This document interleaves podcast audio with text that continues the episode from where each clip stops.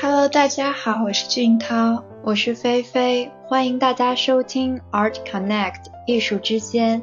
我们希望通过这个平台来分享我们对艺术的热爱，通过探讨艺术家之间的联系，连接艺术与我们的生活。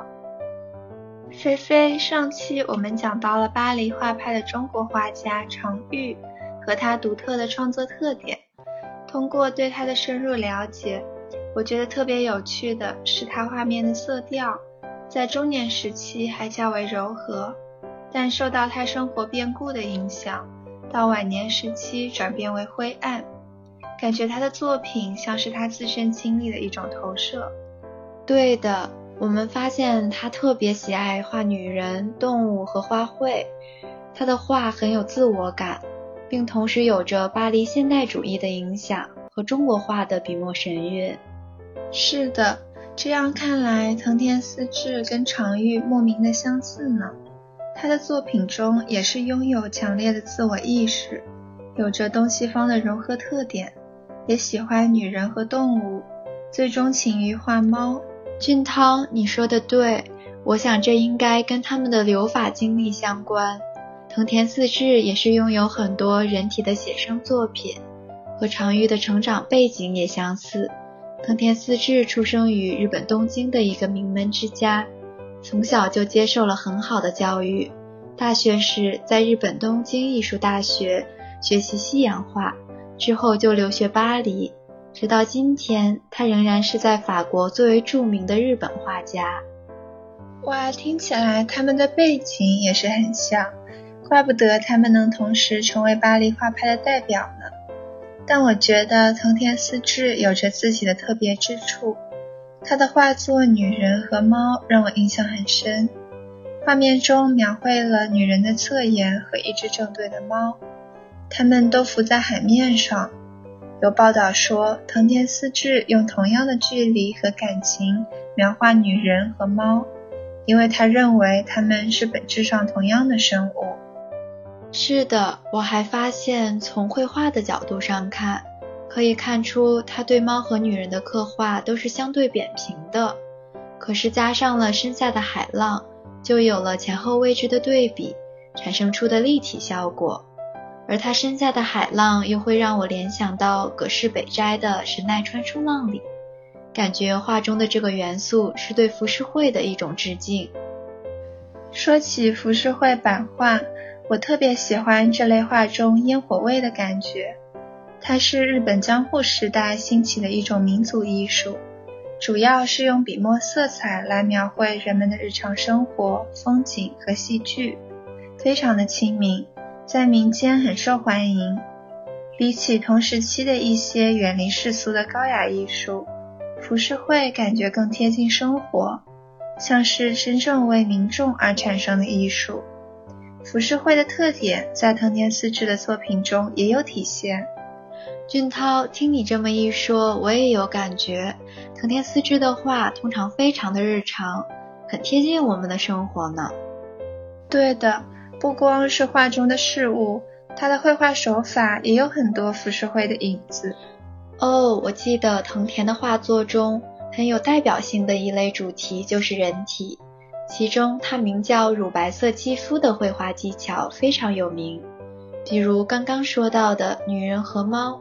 画中模特洁白如玉的肌肤就是这样用牡蛎粉、滑石粉和毛笔等等，加上浮世绘中的晕色技法独创出来的。是的，菲菲，还有他一九四九年创作的咖啡厅，模特的肤色也是这样的乳白色。这幅画被收藏在巴黎的蓬皮杜中心，也非常有意思。它可以说是模特的一幅画像。但背景中对咖啡厅与场外场景的描绘，让整幅作品看起来更有空间感。相比于他在其他作品中较为扁平的刻画，这幅咖啡厅展现出来的立体感，也透露了他被西方现代艺术影响的影子。对，除了绘画人体以外，藤田也是日本公认的擅长画猫的艺术家。听说他在巴黎时常常会收养路边的流浪猫，最多的时候家里一共养了十几只猫，而这些猫也就不断的成为了他绘画的元素。对的，比如他在一九二九年的《白猫》里，就描绘了一只纯白色的猫侧卧的样子。侧卧的形体和独有的乳白色肤色，很容易让人联想到他在人体画中模特侧卧的场景。就像之前你提到过的，好像他在用同样的距离和感情描绘猫和女人。除了单独画猫，他也常常会让猫客串在他的人体画还有自画像里面，让猫的出镜给整个画面增添几分灵气。是的，他也画过很多自画像作品，都是非常有生活感的作品。在他1929年创作的自画像中。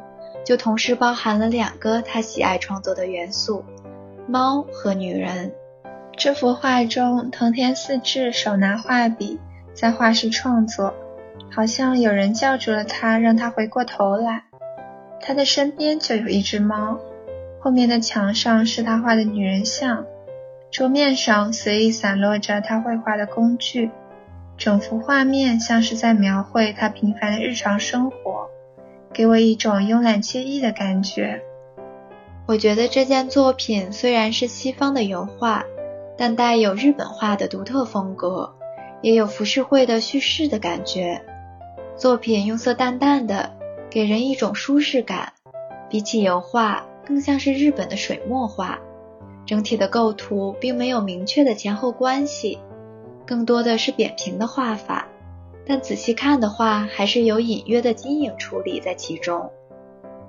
除了这些自由创作的画作，二战期间，藤田曾回到日本，加入比部队军事画家的队伍，创作了不少战争题材的画作。比如《阿图岛玉碎》，就是以日本与美国在阿图岛血战的题材创作的。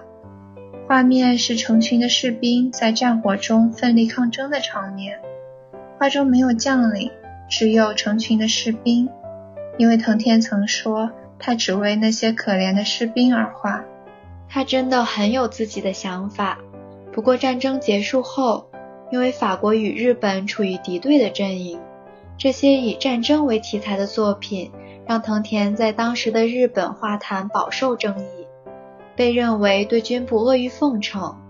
后来，藤田便离开了日本。再次回到巴黎，绘画风格也渐渐更加靠近西洋画的风格了。当时藤田四治虽然在日本画坛没有得志，但他却融入了巴黎社会。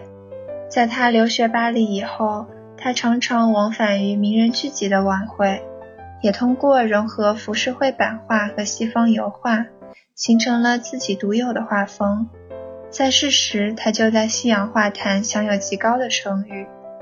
而跟藤田不同的是，常玉虽然在早期也被西方收藏家跟画商注意到过，但因为他对金钱与名声的不在意，以至于他后期卖不出自己的作品，去世时一贫如洗。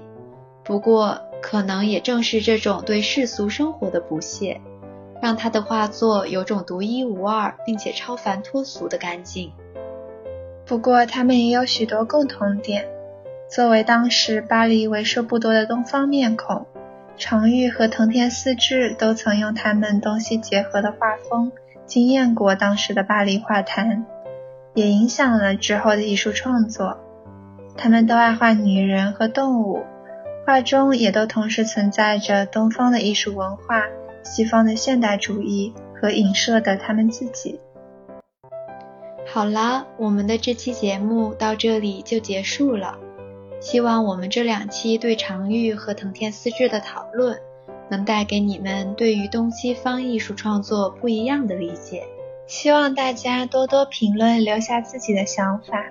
谢谢大家的收听，期待下次再见。